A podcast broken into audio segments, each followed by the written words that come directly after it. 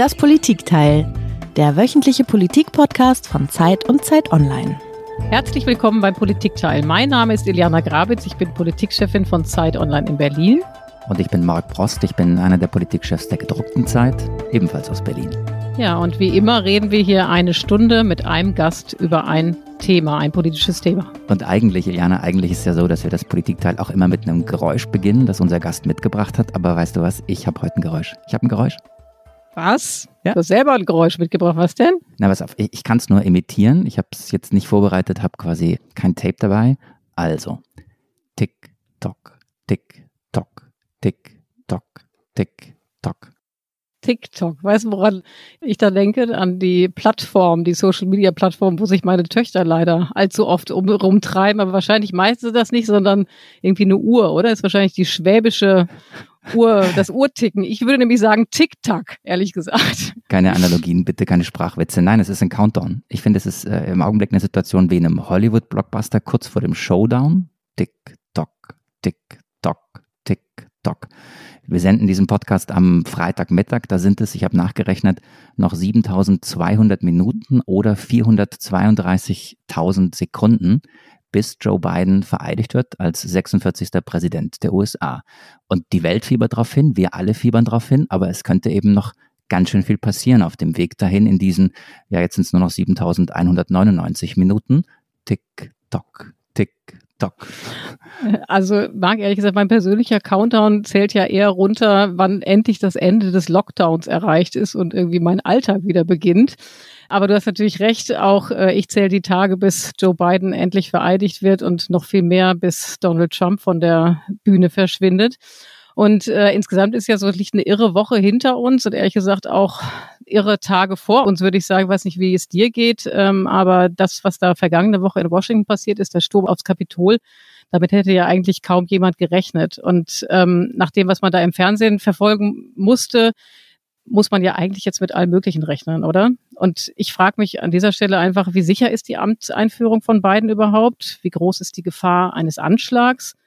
Und was passiert eigentlich noch bis zum Tag der Vereidigung? Und natürlich, wie geht's weiter mit dem Impeachment, für das sich das Repräsentantenhaus ja diese Woche ausgesprochen hat? Wenn ich es gerade richtig gezählt habe, sind das schon vier spannende Fragen, die du aufwirfst und die wir, glaube ich, alle in der kommenden Stunde auch beantworten müssen.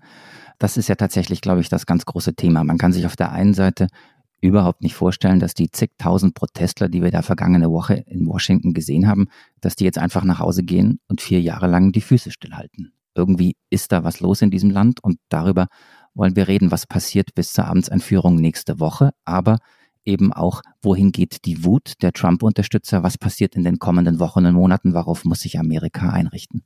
Ja, absolut. Und ich bin sehr glücklich, ich glaube, wir beide sind sehr glücklich, dass wir eigentlich die beste Gesprächspartnerin gefunden haben, die man sich wünschen kann für dieses Thema. Das ist Rika Havertz, äh, sie ist meine Kollegin hier bei Zeit Online und seit September äh, in, berichtet sie aus den USA, aus Washington und hat natürlich auch die aktuellen Entwicklungen aus großer Nähe verfolgt. Und ich denke, der eine Hörer und die andere Hörerin werden Sie auch kennen von dem Podcast Okay America, wo sie nämlich regelmäßig mit dem Kollegen Klaus Brinkbäumer die politische Lage in den Vereinigten Staaten analysiert. Und sie sagt eigentlich immer, die Vereinigten Staaten sind sowas wie ihre zweite Heimat. Zu Gast ist also heute Rike Havertz und Rike, ich freue mich total, wir freuen uns total, dass du da bist. Hallo, ich freue mich auch, dass wir endlich mal was zusammen machen können. Ja, genau. Und auch du hast ein Geräusch mitgebracht, wie alle unsere Gäste, das uns zum Thema hinführen soll. Das stimmt. Ich habe ein Geräusch mitgebracht und zwar ist es ein Geräusch, das mir nie eingefallen wäre, dass ich das vielleicht mal in eine Sendung mitbringen würde. Jetzt ist es aber soweit. Es ist ein Helikoptergeräusch, weil in diesen Tagen werden sehr, sehr viele Leute hier immer gestört davon, dass Helikopter über der Stadt kreisen. Washington ist da nicht unauffällig für. Also es ist natürlich eh durch die Lage hier, das Weiße Haus, Marine One, ein Ort, wo viele Hubschrauber immer sind. Aber in diesen Tagen kreist es wirklich permanent. Heute Morgen bin ich dadurch wach geworden. Daran sieht man übrigens, Rike, dass wir tatsächlich ein zwangloses Gespräch führen, weil normalerweise ist es bei uns so erst Geräusch und dann Erklärung. Jetzt hast du die Erklärung geliefert, aber wir hören uns das Geräusch trotzdem nochmal an.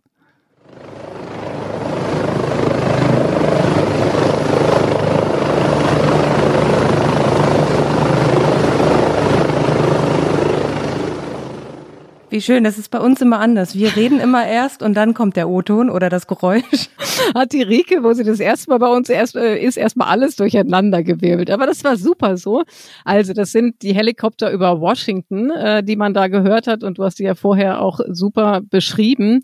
Sag nochmal selber, wie nimmst du die äh, Stimmung in Washington wahr dieser Tage? Also jetzt auch eine, gut eine Woche nach dem Sturm aufs Kapitol. Was hat sich verändert? Wie äh, ist die Stadt? Ist sie traumatisiert? Steht die unter Schock nach wie vor oder ist inzwischen wieder Alltag zu spüren?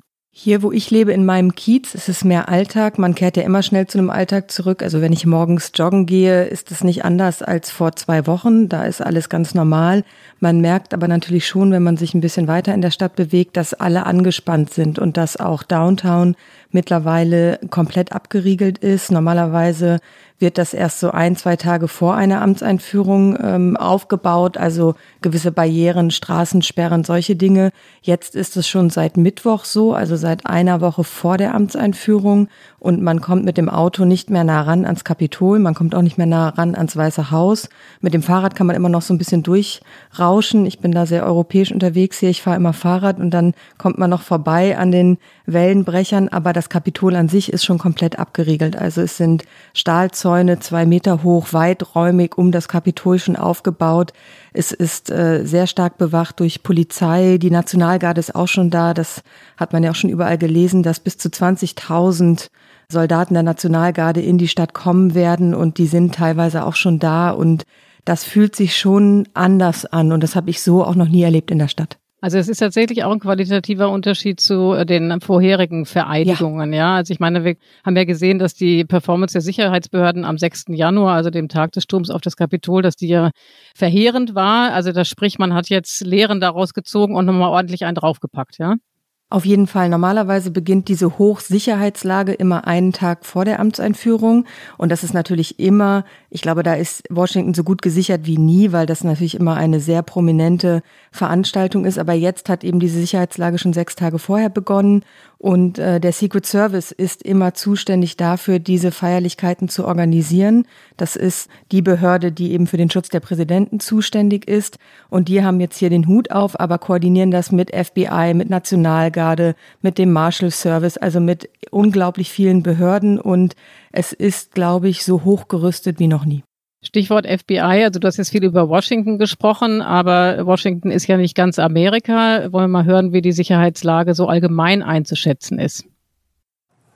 I would ask you on Sunday, January 17th, even if your heart is 1000% in the right place, stay home. We take all this very, very seriously, uh, and we do not want to under prepare for this in any way, shape, or form. Also das hört sich sehr bedrohlich an. Das war also eine Warnung des FBI an alle Amerikaner zu Hause zu bleiben und zwar am 17. Januar. Das ist also der Sonntag, wenn ich richtig gerechnet habe, der jetzt vor uns liegt. Was befürchten die Sicherheitskräfte für die kommenden Tage, Rike? Gibt es da neue Erkenntnisse über die Ausschreitungen, die da zu erwarten sind in den kommenden Tagen?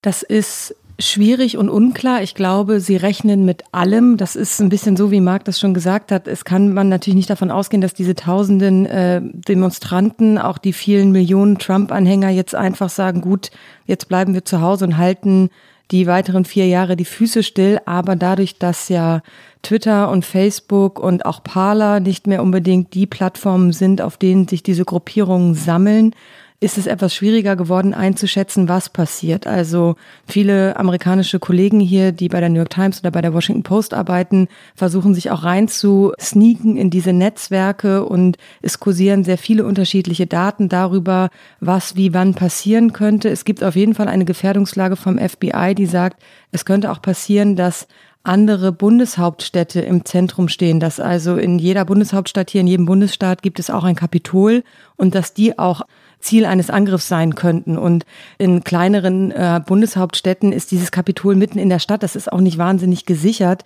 Da würde ich sagen, reichen aus meiner Sicht auch 30, 40 Leute, die sich organisieren, um das zu stürmen. Und man kann natürlich nicht dieses ganze Land absichern. Aber es gibt eben auch nicht mehr diesen einen Menschen, nämlich Donald Trump, der auf Twitter verkünden kann, so wie er das am 6. Januar gemacht hat. Der 6. Januar ist ein wichtiger Tag, kommt alle nach Washington und dann werden wir äh, demonstrieren. Oder der hat ja dann auch dazu aufgerufen zu sagen, geht zum Kapitol. Und diese Stimme ist jetzt weg und deswegen ist das alles ein bisschen fragmentierter und unklarer. Und natürlich ist die Angst auch gerade sehr groß, weil man sich nicht vorstellen kann, dass durch diese Ermächtigung, die diese Bilder ja erzeugt hat, dadurch, dass sie es geschafft haben, das Kapitol zu stürmen, jetzt auf einmal Ruhe einkehrt.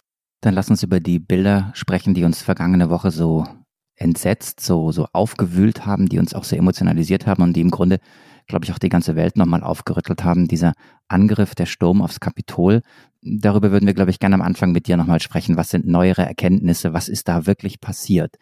Was weiß man im Augenblick über Hintergründe, Organisation? Wie konnte es dazu kommen, dass wir alle und am Ende ja auch die Sicherheitskräfte am Kapitol an diesem 6. Januar so überrascht worden sind?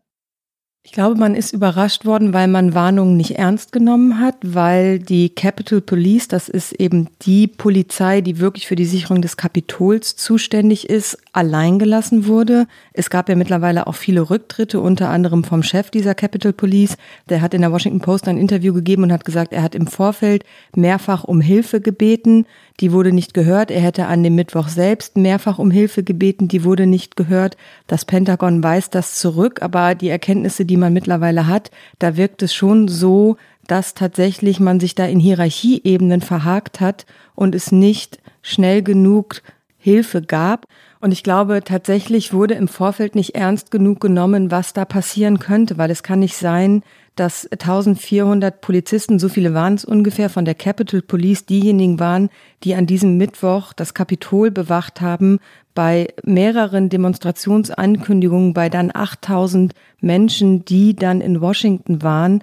Und es gab ja auch nur einfache Barrieren. Es gab gar keine weiträumigen Absperrungen. Jetzt ist im Grunde genommen das Kapitol Fort Knox. Also ich war da jetzt diese Woche, nachdem es schon abgesperrt wurde und selbst mit Presseausweis kommt man wirklich nicht mehr besonders nah ran und die Zäune sind über zwei Meter hoch und da kommt, glaube ich, keine Maus mehr ungesehen rein oder raus und es wurde einfach schlicht unterschätzt. Ich weiß noch, dass ich äh, wirklich die ganze Nacht am Fernseher hing und irgendwie geballt CNN geguckt habe und das, was geblieben ist, sind ja die Bilder vor allem, die Bilder dieses Ereignisses, aber ich glaube, was man nicht vergessen darf, ist, es sind fünf Menschen zu Tode gekommen. Es war ein Polizist, der mit einem Feuerlöscher vom Mob zu Tode geprügelt worden ist. Und hinterher hat das FBI Waffen, Molotow-Cocktails und ich glaube auch jeweils eine Rohrbombe äh, vor den Büros der Republikanischen und Demokratischen Partei gefunden. Wie kurz standen wir wirklich vor einer richtigen Eskalation, also vor einem echten Anschlag? Weißt du da was drüber? Da kann ich auch nur das wiedergeben, was das FBI halt öffentlich sagt. Ich glaube, dass auch nicht, so wie ich die amerikanischen Behörden einschätze, nicht alles gesagt wird. Ich glaube, dass vermutlich die Gefährdungslage noch viel höher war, als man es jetzt sagt. Was man weiß, ist, dass 70 Menschen im Zusammenhang mit diesem Aufstand schon verhaftet wurden, dass man aber insgesamt 170 Tatverdächtige hat. Hier in Washington DC an den Bushaltestellen sind jetzt auch so groß plakatiert tatsächlich so digitale Fahndungsbilder und der Aufruf vom FBI, wenn man eine von diesen Personen gesehen hat, sollte man anrufen. Es gibt dann auch eine Nummer und das ist schon, also das wirkt wirklich wie aus einem Film. Also ich bin da gestern vorbeigefahren und dachte, ah ja, okay, soll ich jetzt Ausschau halten nach diesen Menschen? Aber genauso ist es. Es sind wirklich Fahndungsfotos, die hier großflächig plakatiert werden. Und ich glaube, dass das auch sehr viel schlimmer hätte ausgehen können, ist meine persönliche Einschätzung. Ich würde gerne noch mal einen Schritt zurückgehen, nämlich zu dem Versagen der Sicherheitsbehörden. Also ich äh, sehe es wie du, Marc, oder mir ging es ähnlich. Ich habe die ganze Zeit vom Fernseher gehangen und diese Bilder sind einem im Kopf, wie die Leute da reingingen, durch die Fenster hindurch und so weiter. Das andere, was mich wirklich äh, nachhaltig beeindruckt hat, war eben so dieses Gefühl, dass die Polizei, die man sehen konnte über die Bilder, ähm, dass die so, so seltsam defensiv rüberkam. Ja, also nicht nur waren es relativ wenige, nach dem Gefühl jetzt an den Fernsehschirmen, sondern die waren auch wahnsinnig defensiv. Wir hatten hier in der Redaktion sehr viele Diskussionen darüber, ob das ein Indiz dafür sein könnte, dass es eben in den Reihen der Polizei Sympathisanten gab.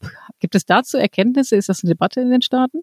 Die ist auf jeden Fall da, die Debatte. Und es gibt auch innerhalb unterschiedlicher Strafverfolgungsbehörden tatsächlich jetzt Ermittlungen, ob es einzelne Mitglieder dieser Strafverfolgungsbehörden gab und Sicherheitsbehörden, die sympathisiert haben oder die Teil dieser äh, Demonstrationen tatsächlich auch waren. Da gibt's aber bis jetzt noch keine öffentliche, die eine Verhaftung oder den einen Namen. Aber die Vermutung liegt nahe, weil natürlich auch die Republikanische Partei die Partei der Polizei ist. Also es gab ja auch hier dieses Schlagwort Blue Lives Matter. Das war so der Gegenbegriff zu Black Lives Matter. Also das Polizeileben auch zählen. Das war in rechtskonservativen Kreisen immer der Gegenbegriff zu Black Lives Matter und deswegen ist es auch in der Tendenz eher so, dass Polizistinnen und Polizisten eher vermutlich mit konservativen Ideen sympathisieren. Viele republikanische Wählerinnen und Wähler sind aus diesen Behörden.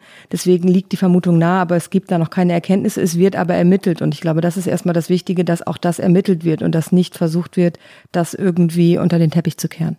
Ich würde dich gerne zu einer Prognose verführen, liebe Rike. Ich weiß, es ist wahnsinnig schwierig zu sagen, was genau in den nächsten Tagen passieren wird. Du hast ja die Ermittlungserkenntnisse geschildert und hast gesagt, ähm, was man weiß und aber auch was man nicht weiß und worauf man sich vorbereitet. Aber trotzdem der Blick in die Glaskugel. Du bist vor Ort und wir sind jetzt in diesem Countdown zur Amtseinführung.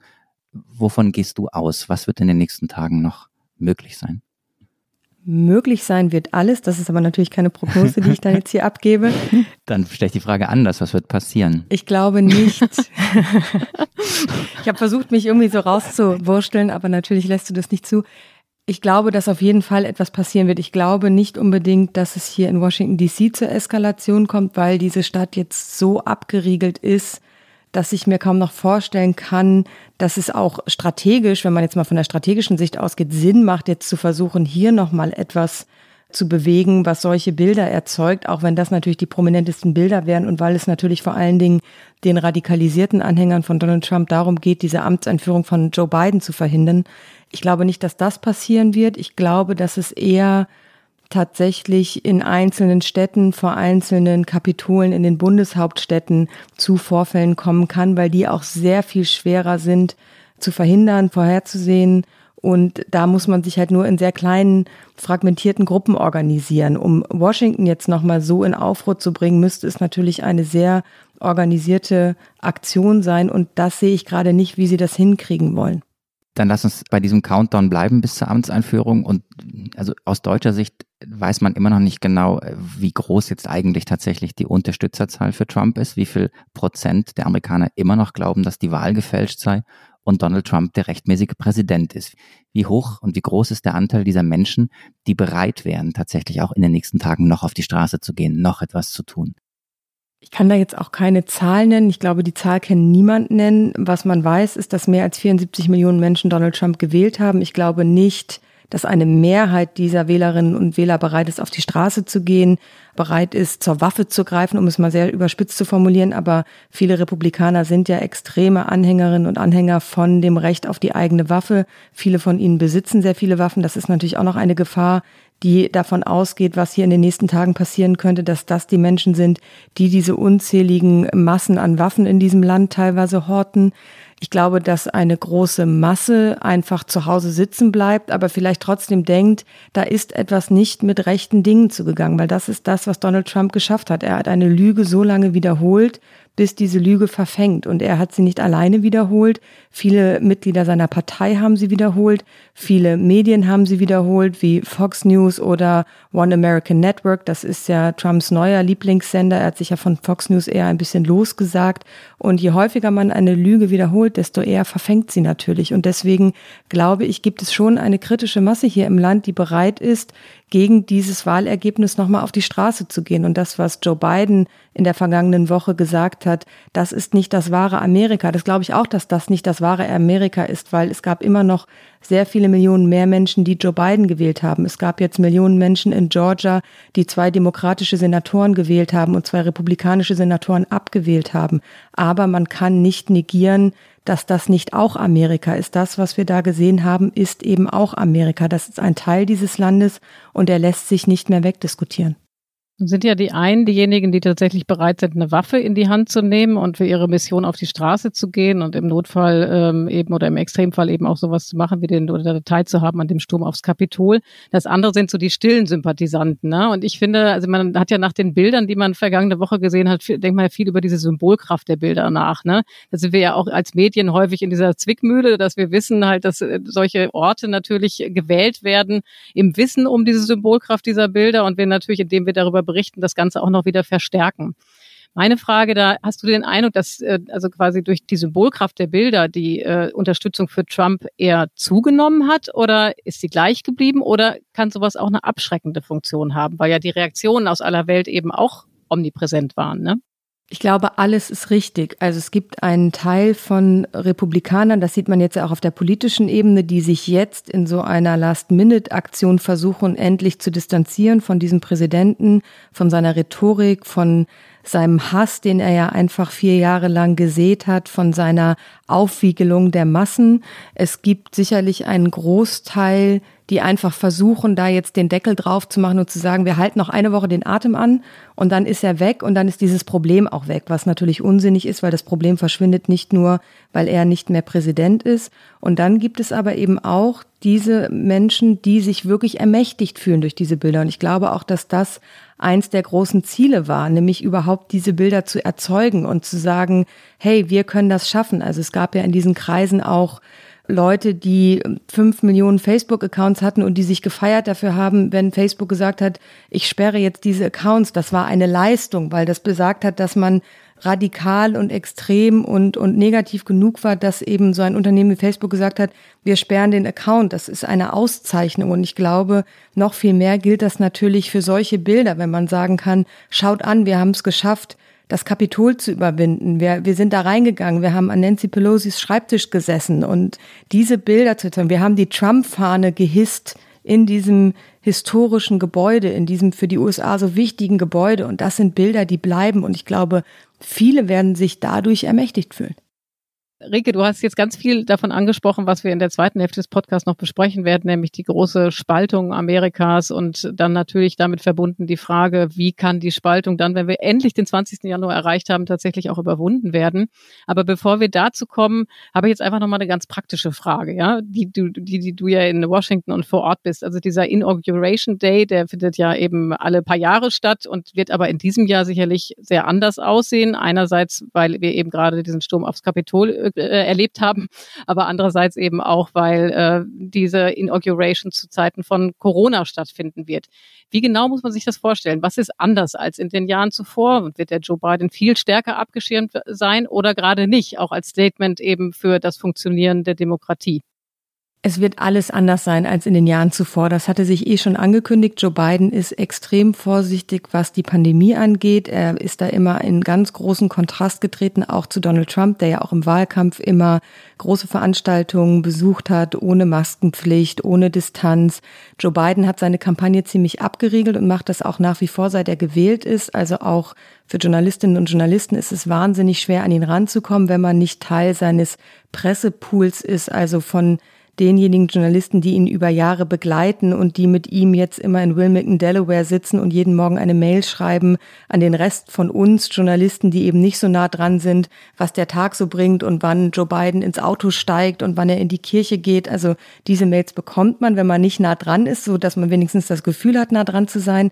Aber selbst als er jetzt in Georgia nochmal aufgetreten ist, um Wahlkampf zu machen bei der Senatsnachwahl, konnte man sich nicht einfach akkreditieren lassen als Journalist. Es gab auch nur ganz wenige ausgewählte Unterstützerinnen und Unterstützer, die dort dann Zugang hatten. Alles andere wird virtuell gemacht. Man kann immer einen Livestream sich angucken, man kann sich immer zuschalten, aber er hat wirklich versucht, seine Kampagne und jetzt auch die Übergangsphase, bis er das Amt übernimmt, virtuell zu gestalten. Und genauso wird auch diese Amtseinführung angegangen. Alle werden äh, schon seit Wochen dazu aufgerufen, nicht nach Washington zu kommen. Es wird keine große Parade geben, aber es wird diesen Auftritt vor dem Kapitol geben. Er wird vor dem Kapitol die Hand auf die Bibel legen und seinen Amtseid ablegen. Und das wird er sich nicht nehmen lassen. Das ist, glaube ich, die symbolische Geste, die es braucht, die dieses Land auch unbedingt braucht. Und das wird er tun, aber danach wird er einfach ins Weiße Haus fahren. Das ist eine ganz kurze Strecke nur. Aber es wird nicht Tausende an der Straße geben, die ihm zujubeln. Es wird, wie gesagt, keine Parade geben. Es ist angekündigt, ein virtuelles Event mit vielen Gästen. Aber man weiß ja aus eigener Erfahrung, man ist ja doch ein bisschen Zoom müde und ich weiß nicht, ob sich dann Millionen nochmal vor die Fernseher setzen, vor irgendwelche Computer, um so eine virtuelle Parade mitzuerleben. Aber ich glaube, es werden natürlich alle auf diesen Moment gucken, der mittags ist, wenn er diesen Amtseid ablegt. Aber er wird natürlich so abgeschirmt sein wie noch nie zuvor jemand. I want to be very clear. I unequivocally condemn the violence that we saw last week. Violence and vandalism have absolutely no place in our country.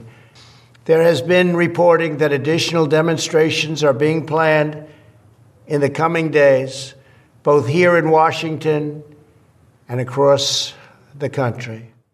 So, der eine kommt, aber jetzt muss ich dich nochmal, Rike, äh, um eine Vorhersage bitten. Geht der andere? Also ganz ernsthaft, wie stellst du dir den Moment vor, an dem Donald Trump das Weiße Haus, ich sag's mal, verlassen soll? Also es gibt schon Bilder von Umzugskisten, die vor dem Weißen Haus gesichtet wurden. Da wurde auf Twitter groß gejubelt, der schönste Anblick seit vier Jahren, Umzugskisten vor dem Weißen Haus. Er wird gehen, da lege ich mich fest, das macht er. Ich weiß nicht, wer auf ihn in den letzten Tagen eingeredet hat, aber er, er versucht sich ja in, in sowas, was man in einer Trump-Welt zurückhaltend nennen kann. Natürlich weiß man nie, ob das Bestand hat. Eine Woche ist eine lange Zeit, in der Trump noch sehr viel tun kann. Aber ich glaube, er wird gehen. Ich glaube, er wird einfach, er wird natürlich nicht, er wird in irgendein Hubschrauber steigen und dann, er wird es irgendwie inszenieren. Er wird irgendwo, es wird ja auch, äh, es gibt Gerüchte darüber, dass er am Tag der Amtseinführung selbst nochmal eine Veranstaltung in Florida organisiert. Es gab zwischendurch Gerüchte, ob er nach Schottland fliegt, um dort auf seinem Golfplatz Golf zu spielen. Aber da hat die schottische Ministerpräsidentin gesagt, also Covid, nein, hier kommt niemand zum Golfspielen rein, auch nicht der Präsident der USA. Insofern stelle ich mir es auf jeden Fall nicht leise vor, wenn er geht. Aber er ist natürlich nicht dabei, wenn Joe Biden den Amtseid ablegt. Die beiden werden sich auch vorab nicht zum Tee treffen, was eigentlich normalerweise das Protokoll hergibt. Genau, da gab es doch diese eine Szene, wir machen ganz, ganz kurz ein bisschen Gossip und dann reden wir nochmal ernsthaft über Impeachment und auch über die Rolle der Netzwerke und natürlich über die Frage, ob Biden das Land versöhnen kann. Don't worry. Aber jetzt einmal ganz kurz. Ein Bild, das mir in Erinnerung geblieben ist, ich weiß nicht, wie es bei dir ist, Iliana, das war bei der letzten Amtsübergabe als äh, die Trumps vor dem Weißen Haus vorfuhren und oben standen die Obamas und ich glaube, Melania Trump hat ein Geschenk dabei und die beiden äh, sind die Stufen hochgegangen und äh, sozusagen der alte und der neue Präsident inklusive alter und neuer First Lady sind sich begegnet. Jetzt bitte imaginier doch mal diesen Moment für uns bei dieser Amtsübergabe. Den wird es nicht geben, da lege ich mich fest, da muss ich nicht mal, da musst du mich nicht mal in eine Prognose reinzwingen. Niemals werden wir ein Bild sehen, in dem Donald Trump in der Tür des Weißen Hauses steht und Joe Biden begrüßt. Das wird nicht passieren. Glaube ich einfach nicht dran. Schade.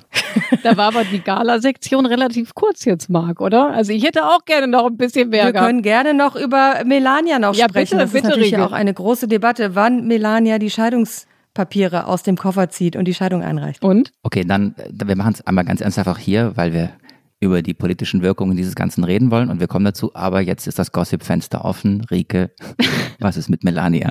Ich glaube, sie wird es bald tun. Sie hat natürlich einen Ehevertrag und in dem, ähm, es wird ja hier alles ausgegraben, steht offensichtlich auch, dass sie weniger Geld bekommen hätte, hätte sie sich noch während der Amtszeit von ihrem Mann getrennt. Jetzt, wenn er das Weiße Haus verlässt, ist es halt ein anderes Spiel und ja, also äh, gerüchteweise CNN hat berichtet, sie plant auch ein Buchprojekt, ähnlich wie andere First Ladies. Also Michelle hat ja auch etwas geschrieben, allerdings wird es keine große Biografie, es wird auch nicht wortreich, es soll ein sogenanntes Coffee Table Book sein, also ein bildreiches Buch, was man sich im Wohnzimmer für Gäste auf den Kaffeetisch legt.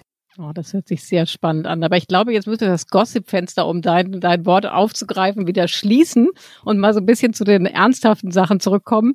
Und zwar ähm, ist ja der Donald Trump der erste und bislang einzige Präsident, der in seiner Amtszeit zweimal impeached wurde oder zweimal mit einem Impeach Impeachment-Verfahren zu tun hatte. Das Repräsentantenhaus der USA hat sich zum zweiten Mal für ein Amtsenthebungsverfahren gegen Präsident Trump entschieden. Die Demokratische Partei stimmte geschlossen dafür, aber auch zehn Republikaner. Nun muss noch der Senat darüber abstimmen. Ja, Rieke, was ist deine Meinung dazu? Also man hätte, das hätte natürlich viel früher passieren müssen. Das ist, glaube ich, soweit ist es klar. Ähm, aber warum ist das jetzt wichtig aus der, auf den letzten Metern dieses Präsidenten?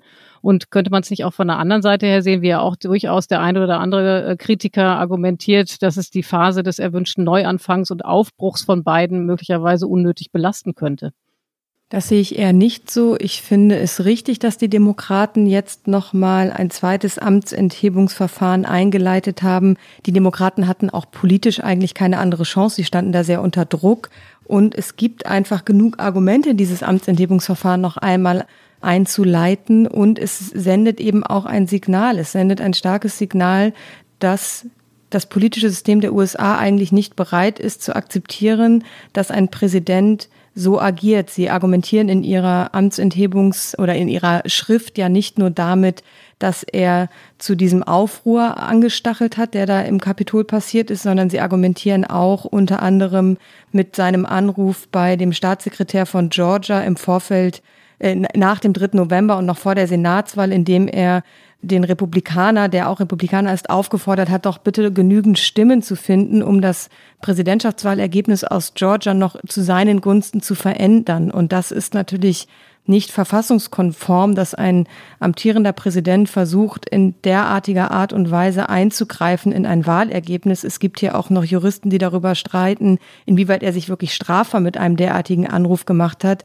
Brad Raffensperger, der äh, Staatssekretär von Georgia, hat das abgelehnt, auch in sehr ruhigem Ton. Die Washington Post hat dieses Telefongespräch veröffentlicht, aber auch das ist Teil dieses Amtsenthebungsverfahrens und insofern finde ich es richtig, dass das passiert. Dass die Zeit jetzt knapp ist, das spielt aus meiner Sicht keine große Rolle, weil trotzdem wird dieses Verfahren noch durchgezogen werden. Das kann auch durchgezogen werden, wenn er nicht mehr Präsident ist. Aber natürlich ist es ein wichtiger Punkt, dass der Senat gerade am Anfang von Joe Bidens Präsidentschaft nicht allein nur damit beschäftigt sein sollte, dieses Verfahren zu führen. Es ist ja so, dass die Abgeordneten im Repräsentantenhaus haben mit einfacher Mehrheit für dieses Amtsenthebungsverfahren gestimmt und jetzt wird dieses Verfahren formell an den Senat gesendet und der Senat muss sich dann damit befassen und der Senat wird dann wie ein Gericht, also es wird wirklich ein Verfahren darüber geführt, ob Donald Trump des Amtes enthoben werden sollte. Am Ende steht eben eine Abstimmung. Sollte er enthoben werden, braucht es eine Zweidrittelmehrheit der Senatorinnen und Senatoren.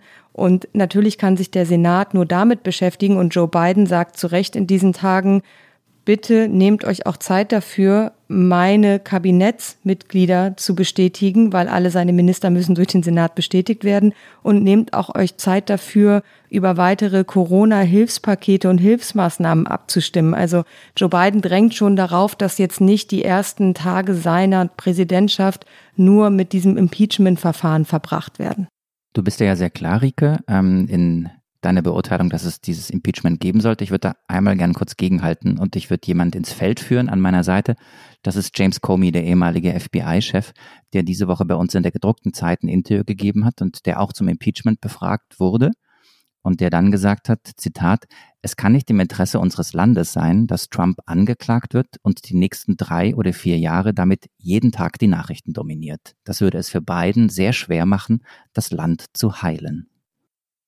Ja, da, dieses Wort vom Heilen, da muss ich einmal schwer ausatmen. Das ist natürlich das, was jetzt alle hier sagen und vor allen Dingen auch gerne alle Republikaner sagen. Und äh, ja, jetzt müssen wir das Land wieder heilen. Ja, aber wie sieht so eine Heilung aus? Sieht so eine Heilung aus? Okay, streiche den letzten, streiche den letzten Satz, Rike. Ähm, dann bleibe ich einfach bei dem ersten Satz von Comey nach dem Motto: Trump dominiert jeden Tag die Nachrichten, während ein neuer Präsident irgendwie da ist und eigentlich Politik macht. Das tatsächlich ist ein guter Punkt von James Comey und das ist etwas, wo auch, glaube ich, wir als Journalistinnen und Journalisten natürlich schauen müssen, wie bewerten wir Nachrichtenlagen, wo setzen wir unseren Fokus drauf. Amerikanische Medien, vor allen Dingen Nachrichtensender, Fernsehsender, werden natürlich ein leichtes äh, mit ihrer Quote haben, wenn sie an diesem Impeachment-Verfahren dranbleiben. Aber der Senat ist auch da ja frei in seiner Entscheidung. Er kann ja ich sage es jetzt mal ganz formal organisatorisch sagen, gut, morgens machen wir von 9 bis 12 Impeachment und von 14 bis 18 Uhr machen wir Kabinettsnominierungen. So, also man muss es ja nicht dominieren lassen. Und natürlich ist es die Frage, wie wir weiter mit Donald Trump umgehen und wie Joe Biden seine Amtszeit prägen wird und wie darüber auch berichtet wird. Aber ich finde, das allein kann nicht das Argument sein. Und Amerikanerinnen und Amerikaner neigen eh dazu, lieber nach vorn zu schauen als zurück. Und ich glaube, diesen Luxus kann man sich, was die Präsidentschaft Donald Trumps angeht, nicht erlauben. Aber es gab ja noch ein anderes Argument, mit dem äh, dieses äh, Impeachment-Verfahren begründet wurde, nämlich, dass man verhindern will, dass er 2024 nochmal antritt.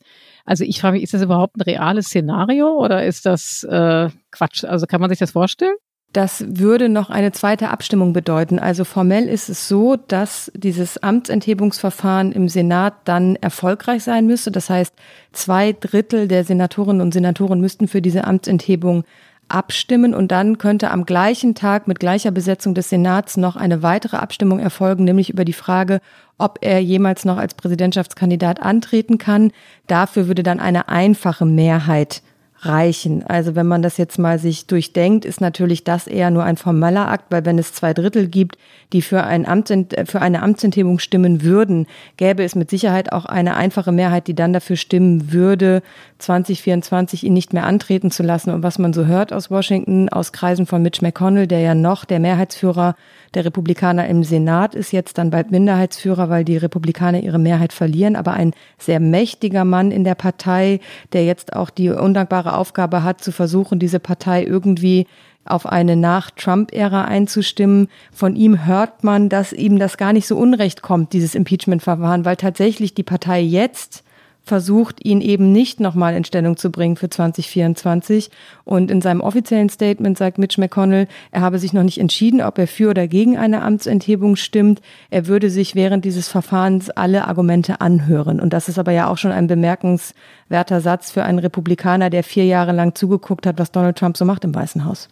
Also ich habe den Comey ja deswegen gerade als ähm, sozusagen Partner an meiner Seite eingeführt, weil ich in Wahrheit ja an deiner Seite stehe, Rike. Ich finde ja auch, dass es dieses Impeachment deswegen bräuchte, weil so eine Geschichte wie die, die wir erlebt haben und worüber wir gesprochen haben, nicht ungesühnt bleiben sollte. Das war wirklich ein Vorgang.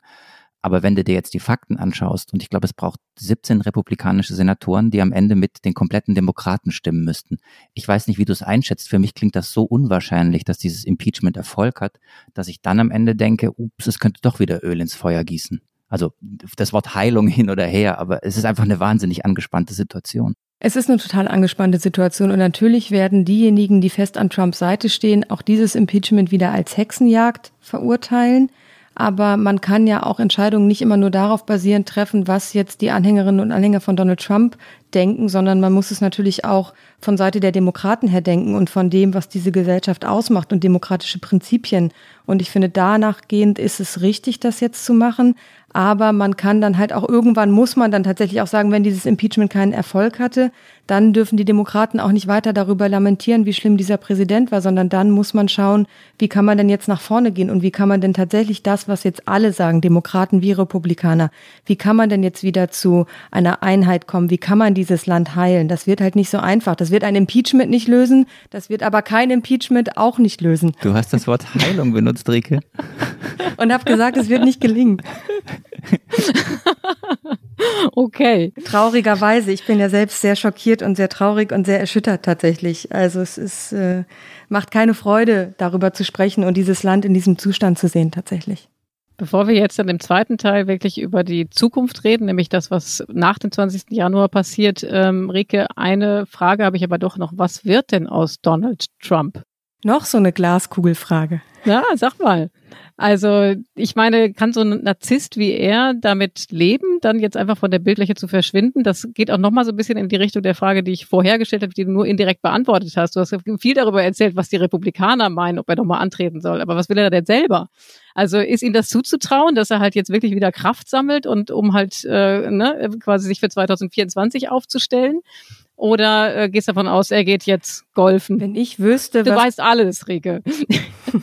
wenn ich wüsste, was Donald Trump wirklich will, dann wäre ich vermutlich eine sehr reiche Frau und würde nicht nur im Politikteil zu Gast sein, sondern auch permanent bei CNN und anderen Sendern. Ich weiß es wirklich nicht. Ich glaube, dass er nicht akzeptieren kann, dass er verloren hat, weil das war für ihn schon immer Loser, wie er sie natürlich im Englischen nennt, Verlierer sind für ihn das Schlimmste. Das akzeptiert er nicht in seinem Umfeld, das akzeptiert er nicht bei seinen Kindern. Das ist kein Konzept, mit dem Donald Trump agieren kann. Und deswegen ist er ja auch so in diesem, diese Wahl ist mir gestohlen worden. Eigentlich habe ich gewonnen, weil er sich natürlich selbst noch am allerwenigsten als Loser sehen kann. Ich kann mir nicht vorstellen, dass wir von Donald Trump nichts mehr hören werden. Und deswegen ist natürlich das, was James Comey gesagt hat, dass Donald Trump auch weiterhin die Nachrichtenzyklen dominieren könnte, überhaupt kein unrealistisches Szenario. Also es gibt durchaus äh, Ideen darüber, dass Donald Trump in die Medienwelt einsteigt, dass er seinen eigenen Sender gründet, seine eigene Plattform. Und das halte ich für nicht unrealistisch. Das halte ich für realistischer als die Tatsache, dass er vielleicht 2024 nochmal versuchen würde anzutreten. Aber Donald Trump ist ja auch nicht alleine auf dieser Welt. Er hat auch Kinder. Es gibt Don Jr., der durchaus sich in den letzten Monaten sehr fest an die Seite seines Vaters gestellt hat, der ihm auch sehr ähnlich geworden ist bei Auftritten. Ich habe ihn jetzt zuletzt noch mal in Georgia gesehen bei dieser Rallye. Er tatsächlich auch die Sprache von seinem Vater schon imitiert, selbst die Aussprache, sowas wie wie die China sagen. Das ist so sehr, da denkt man, man hört Don Jr. und denkt, oh, das war doch Donald Trump schon. Dabei ist er noch gar nicht da. Es gibt also, glaube ich, durchaus Bestrebungen in dieser Familie, ihren politischen Einfluss nicht einfach aufzugeben. Neben dem Impeachment gibt es ja noch die äh, Betrugsvorwürfe in New York gegen ihn. Äh, dort ermitteln die örtlichen Staatsanwälte, ist also äh, keine Bundessache. Wie wahrscheinlich ist es das oder wie realistisch ist es, dass es da wirklich nicht nur zu einem zu einer Ermittlung, sondern zu einem Strafverfahren kommt und Trump am Ende ins Gefängnis muss? Ob er am Ende ins Gefängnis muss, ist eine Frage, die, das ist die fünfte vor der dritten, zumal in den USA tatsächlich sehr viele Deals natürlich geschlossen werden und man sich wahnsinnig leicht auch freikaufen kann und damit Gefängnisstrafen verhindern kann. Ich halte es aber für extrem realistisch, dass äh, die New Yorker Behörden, wenn er seine Immunität als Präsident verliert, alles an Ermittlungen aufnehmen wird. Die haben ja immer kontinuierlich weiter ermittelt. Sie sind an viele Dokumente nicht rangekommen, weil ihn eben seine Immunität geschützt hat. Und ich bin mir sicher, dass es da zu Anklagen kommen wird. Anders kann ich es mir eigentlich nicht vorstellen. Ich bin auch gespannt, was vielleicht Robert Mueller noch so aus der Schublade zieht, der ja die Russland-Ermittlungen als Sonderermittler geführt hat und der angedeutet hat, dass es da durchaus noch mehr gäbe und wenn diese Präsidentschaft vorbei sei, dass es da Bereiche gibt, in die man noch mal reinleuchten könnte. So, und bevor wir jetzt zu dem schon mehrfach angekündigten Ausblick auf die Zeit danach kommen, nach dem 20. Januar, ist ja heute vieles anders, Marc. Und deswegen werde ich heute unsere beliebte Kategorie Flop 5 ankündigen. Was sagst du dazu? Das finde ich erstens großartig und zweitens bin ich gespannt, ob Rike sie crasht, ob sie sie sozusagen an sich zieht und daraus ein Okay America Format macht. Mal schauen. Genau. Bin gespannt.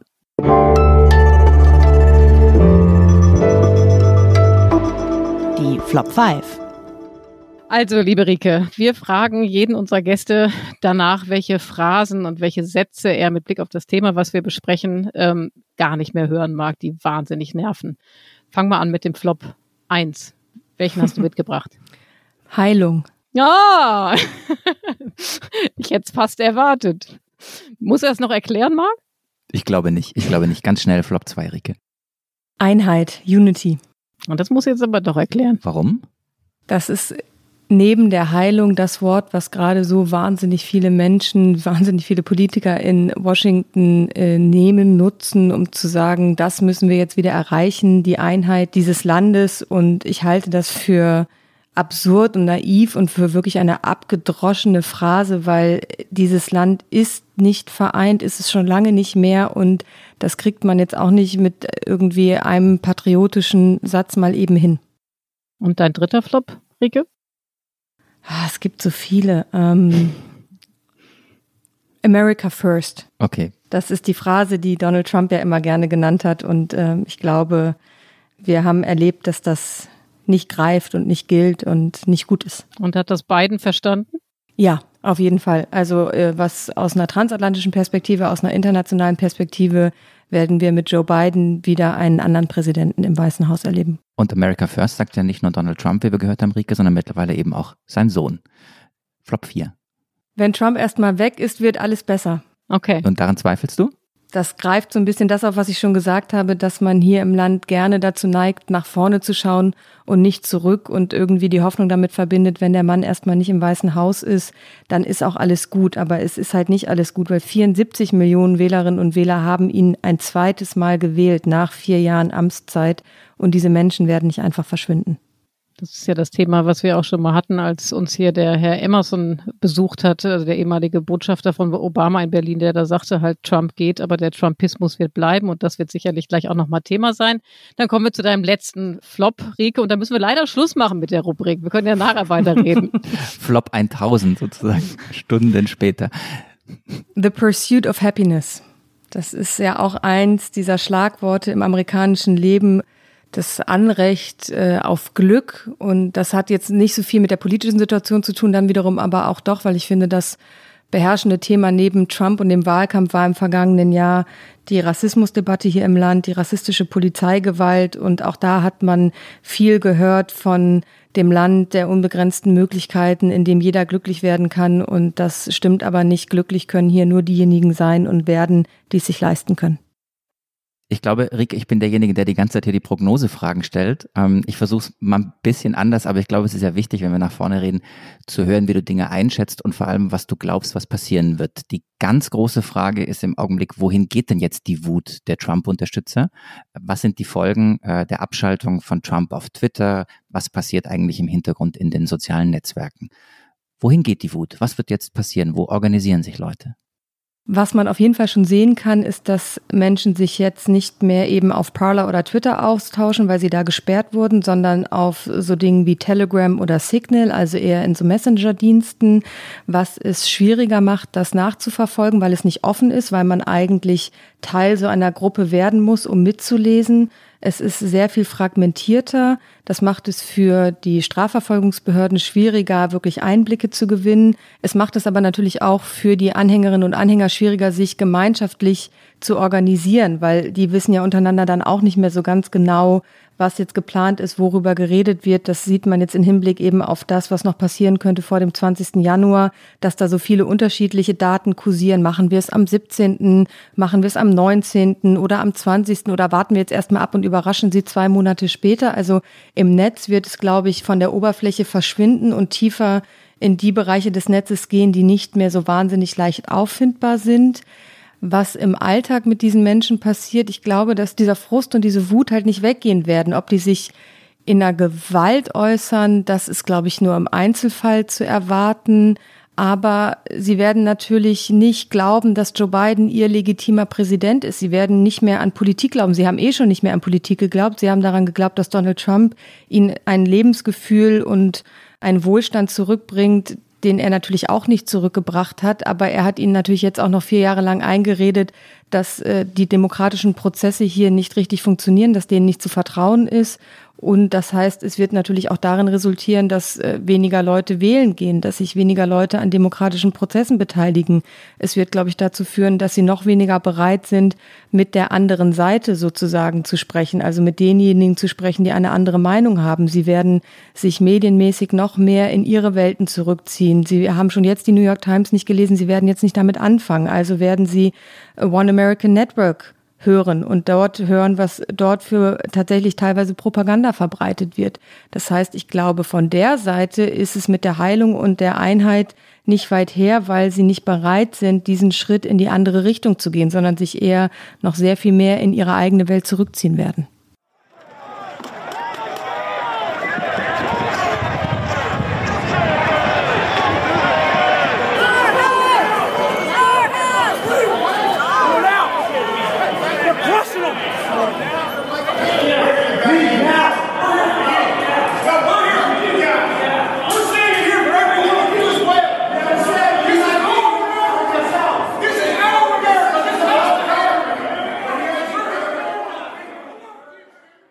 Also, dass soziale Medien nun beginnen, rechte Inhalte zu blockieren oder dass ganze Nutzerkonten gesperrt worden sind, ändert offensichtlich nichts an der Sichtweise dieser Leute. Das habe ich gerade verstanden. War es richtig, dann Donald Trumps Konto überhaupt zu sperren oder hat das nicht auch nochmal Öl ins Feuer gegossen? Das ist eine Frage, die natürlich hier groß debattiert wird und die, glaube ich, größer ist als nur die Frage, ob es richtig war, Donald Trumps Konto zu sperren. Ich fand es richtig, aber es ist natürlich dann auch wieder so eine symbolische Geste im Grunde genommen gewesen, weil in den vergangenen vier Jahren hätte es genug Anlässe gegeben, von dem, was er getwittert hat, das schon vorher zu tun. Und die Frage, die sich die USA politisch stellen müssen, ist, ob Unternehmen wie Twitter und Facebook als Verlage wahrgenommen werden künftig und nicht länger als Tech-Firmen, weil dann müssten sie auch mehr Verantwortung für ihre Plattformen und für die Inhalte auf ihren Plattformen übernehmen. Und das ist die Frage, die hier gerade diskutiert wird.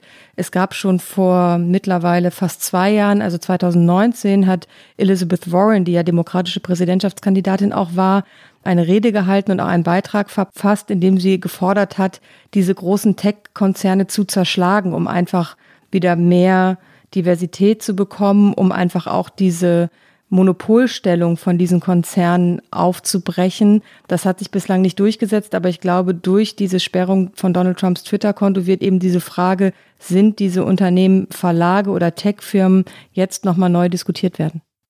Ja, das eine ist ja, wie man quasi Social Media wieder unter Kontrolle kriegt, ne? Also da halt quasi äh, im Grunde den richtigen Weg findet zwischen einer Zensur, die es ja jetzt faktisch ist, ne? Wenn bei Twitter irgendwie ein Mann darüber entscheidet, jetzt wird äh, Trump abgeschaltet, dann ist das natürlich ein faktischen Problem und ein Präzedenzfall, wie ja auch Nawalny ganz richtig gesagt hat, der eigentlich kein Präzedenzfall sein sollte. Die andere Frage, die ich mir stelle, ist, äh, du hast ja eben sehr gut dargestellt, wie ähm, sich da jetzt was weiter zusammenbraut, wie der, wie der Zorn noch größer wird, vielleicht auch, weil eben der Hoffnungsträger der Wütenden und der Unzufriedenen die Bühne verlassen hat auf eine Weise, ne? Also wo man sich halt möglicherweise wieder sah, wo man halt, also wieder, äh, wo das wieder gespiegelt wurde. Die Frage ist, wie kann es denn gelingen, diese Leute jetzt, also aus, auch aus Sicht von Joe Biden wieder zu integrieren, wieder in die Debatte reinzuholen? Du hast gesagt, die haben bisher keine New York Times gelesen, werden es auch künftig nicht tun. Was machen wir jetzt damit? Also wie kann man denn faktisch da vorgehen? Ja, wie kann man da faktisch vorgehen? Ich glaube, Joe Biden ist gar nicht der schlechteste Präsident für diesen Moment in den USA. Und ich bin persönlich kein übermäßiger Fan von Joe Biden. Ich habe auch seine Kandidatur eher kritisch gesehen. Aber jetzt in dieser Situation hat er eigentlich Stärken, die, die wichtig sind tatsächlich. Er ist moderat, er ist tatsächlich sehr authentisch, empathisch. Man nimmt ihm das ab, dass wenn er sagt, das ist die wichtigste Aufgabe meiner Amtszeit, dieses Land wieder zu vereinen, dass er das wenigstens versuchen will. Ich bin, wie gesagt, sehr skeptisch, ob ihm das gelingen kann. Aber ich glaube, er wird eben versuchen, tatsächlich auf einer politischen Ebene wenigstens den Republikanern auch im Konflikt mit seiner eigenen Partei, weil da gibt es ja auch sehr viele starke progressive Strömungen, die sagen, jetzt haben wir die Chance, eine sehr linke Politik durch, also für amerikanische Verhältnisse linke Politik durchzusetzen, weil wir haben die Mehrheiten im House of Representatives, wir haben die Mehrheiten im Senat, wir haben einen demokratischen Präsidenten. Jetzt müssen wir die zwei Jahre, die wir bis zur nächsten Kongresswahl haben, nutzen, um unsere Politik zu forcieren. Das verstehe ich auch.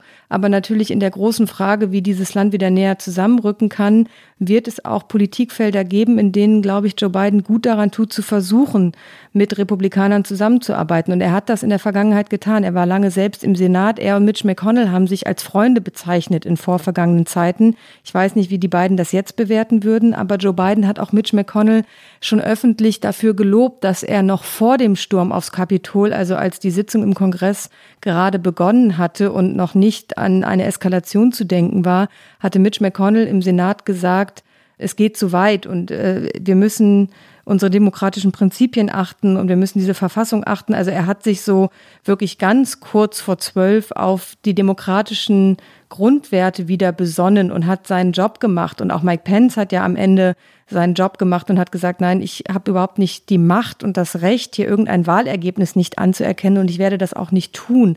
Und auf diese Menschen ist Joe Biden zugegangen. Und ich glaube, er wird versuchen, in gewissen Bereichen und ein großes Feld dafür ist natürlich die Corona-Pandemie und wie man wirtschaftlich jetzt wieder nach vorne kommt, dort Kompromisse zu schließen. Und ich glaube, und die Hoffnung muss ja nur sein, dass wenn Politik zeigt, wir können hier wieder miteinander reden und agieren, vielleicht nicht auf jeder Ebene, aber auf gewissen Ebenen, dass sich das dann natürlich auch weiter fortsetzt. Ich glaube aber, dass ein gewisser Prozentsatz an Trump-Wählerinnen und Wählern, also die wirklich radikalen, die kann man nicht mehr abholen. Und ich weiß auch nicht, ob man White Supremacist, also Leute, die äh, weiße Vorherrschaft wollen, die rassistisch sind, ob man die, über welche Mechanismen man die überhaupt wieder einbinden kann in die Debatte oder ob man das überhaupt soll oder ob das eher etwas ist, was man eben strafrechtlich verfolgen muss.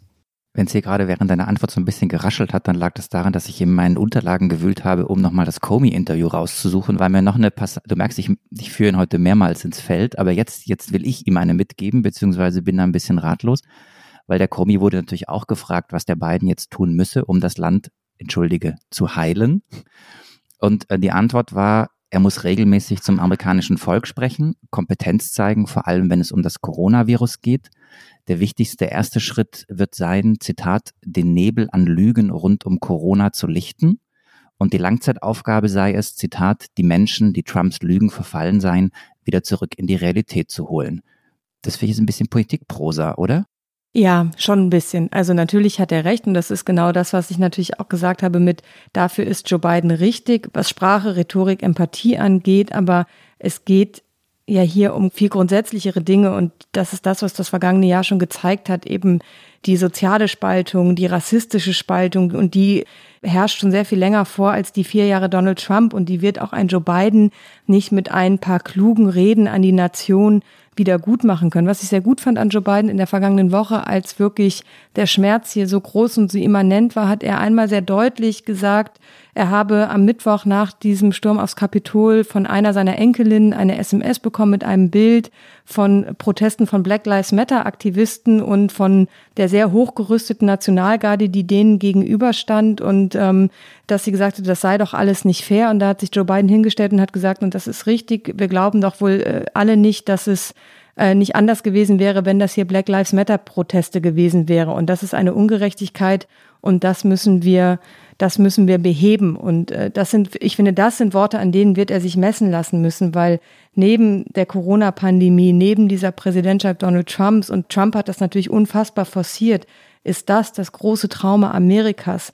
Der Rassismus, äh, die rassistische Gewalt, dieser strukturelle Rassismus, der in diesem Land vorherrscht. Und den wird man aber nicht nur mit ein, zwei Reden heilen können, lösen können, beheben können. Aber ich finde, das ist etwas, darauf muss Joe Biden jetzt auch eingehen und daran wird er sich auch messen lassen müssen, weil viele schwarze Amerikanerinnen und Amerikaner haben ihn gewählt und sie alle haben zu mir gesagt, an, als wir alle noch nicht daran denken konnten, wie es noch weitergehen würde, also an dem Samstag nach dem 3. November, als sein Wahlsieg ausgerufen wurde, standen sie vom Weißen Haus und haben gejubelt und haben gesagt, aber das ist erst der Anfang. Jetzt muss die Arbeit beginnen. Und ich finde, das ist eigentlich das Zentrale. Jetzt muss er liefern. Aber das ist ja die, die, die ganz harte äh, politische Frage jetzt. Wir sind uns auf der einen Seite einig, dass es natürlich um Symbole geht und Symbole sind nicht immer nur bla bla und Worte sind nicht immer nur bla bla. Das ist wichtig, gerade nach so einer Präsidentschaft.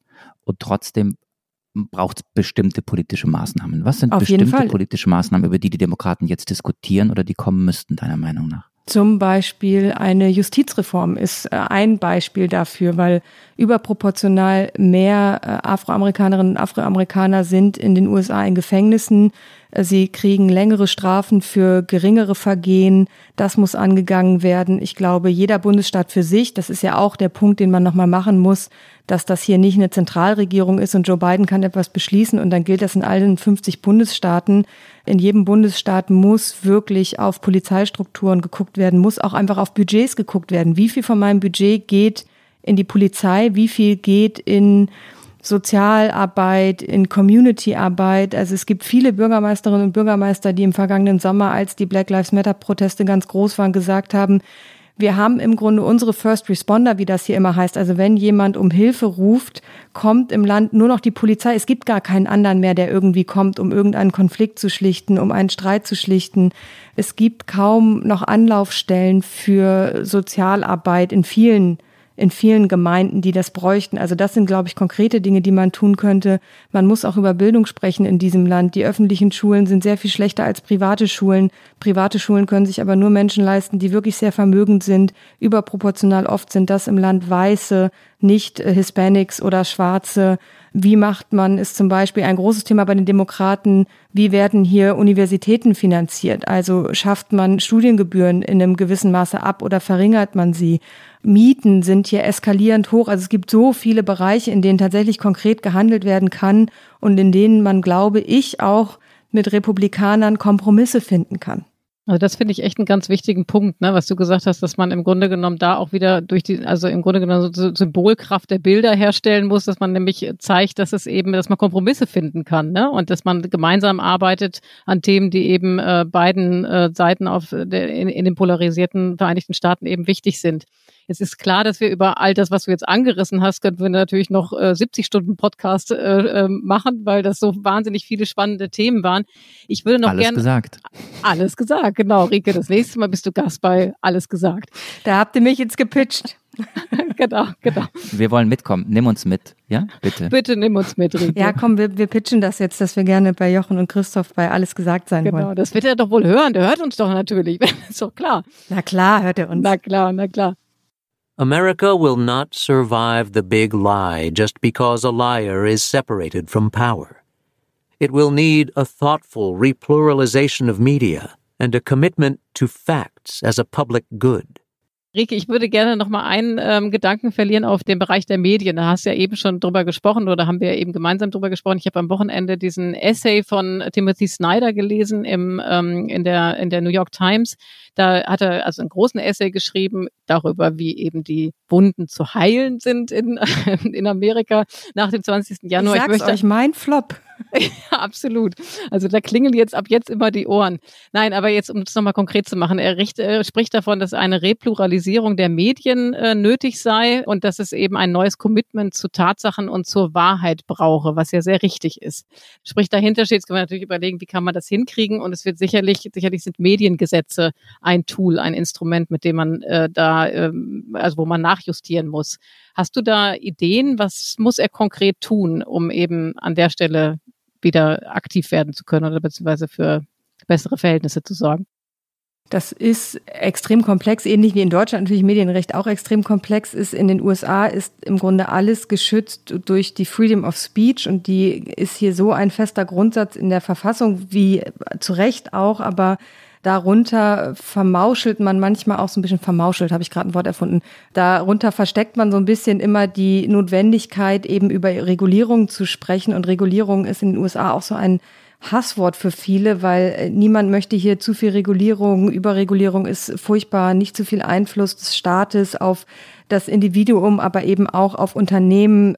All diese Dinge haben, glaube ich, dazu geführt, dass gewisse Konzerne hier so eine krasse Marktmacht bekommen und eine Monopolstellung. Und ich glaube, die Frage, die sich grundsätzlich Medien überall auf der Welt ja stellen müssen, ist, Klar, man hat Freedom of Speech, aber hat man auch Freedom of Reach? Und das ist ja das, was diese Firmen im Grunde genommen verkaufen mit ihrem Algorithmus, dass sie eben teilweise gewissen Menschen, Plattformen, Äußerungen mehr Gewicht verleihen, weil sie sie verstärken. Und das ist, glaube ich, etwas, worüber diskutiert werden muss.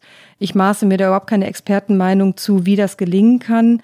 Aber ich glaube auch, dass sich zum Beispiel die äh, 24-Stunden-Nachrichtensender hier in den USA überlegen müssen, wie sind wir eigentlich hier mit vier Jahren Trump umgegangen. Da gibt es ja auch schon eine lange Debatte darüber, dass ihm auch schon, als er nur seine Kandidatur angekündigt hat, er hatte immer mehr Medienzeit als alle anderen republikanischen Kandidaten. Also das hat man tatsächlich hier empirisch auch festgelegt, dass die Sendezeit von Trump immer höher war als von allen anderen, weil er Quote gemacht hat. Und natürlich alle, kein, kein Medienunternehmen ist eine NGO, keiner, auch wir nicht, alle müssen irgendwie Geld verdienen, Reichweite machen, aber die Frage ist, womit wollen wir denn gehört werden? Und ich glaube, dass sich amerikanischer Journalismus in vielen Bereichen nur noch hat von Quote treiben lassen und weniger von Handwerk.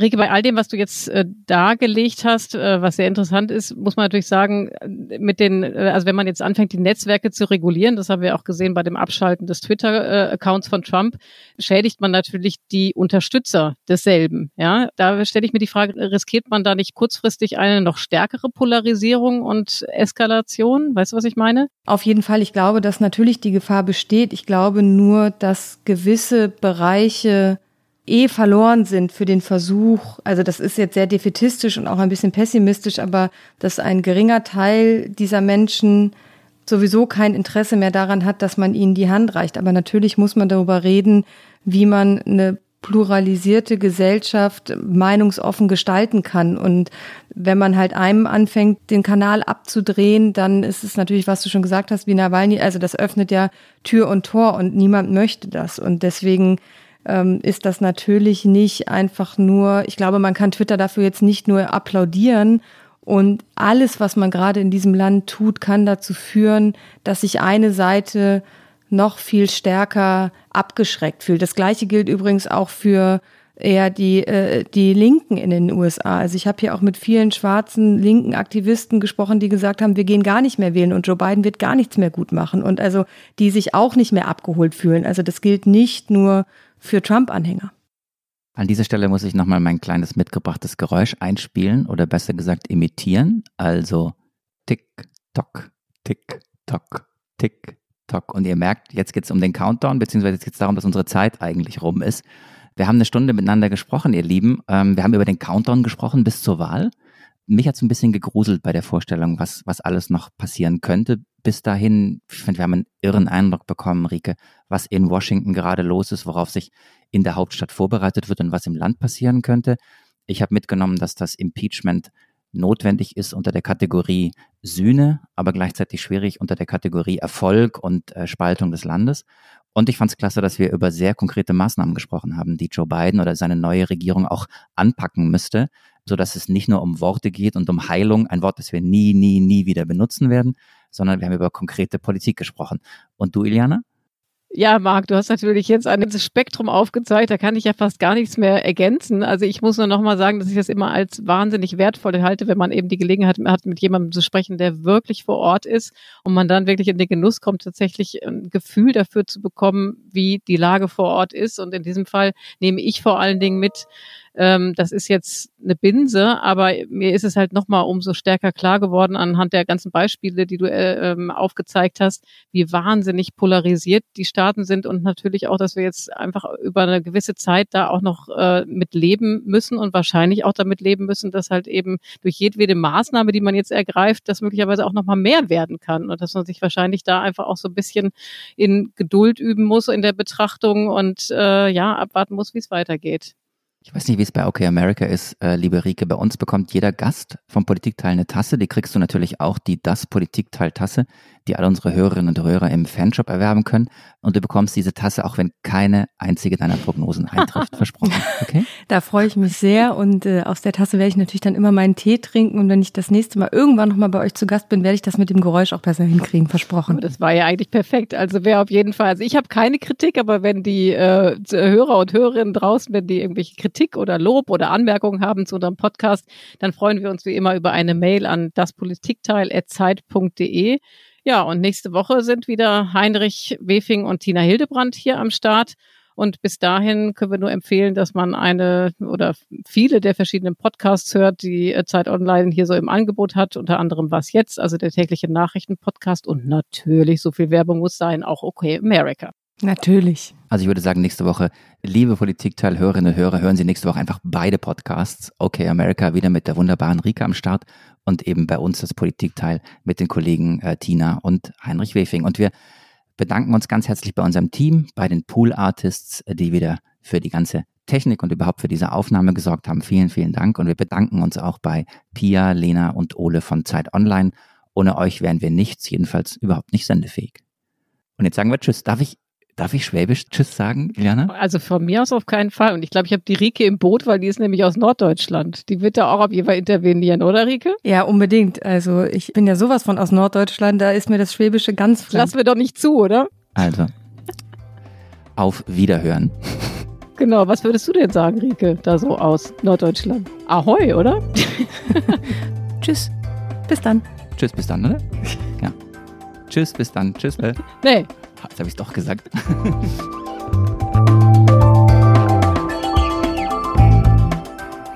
Das Politikteil ist ein Podcast von Zeit und Zeit Online, produziert von poolartists.de.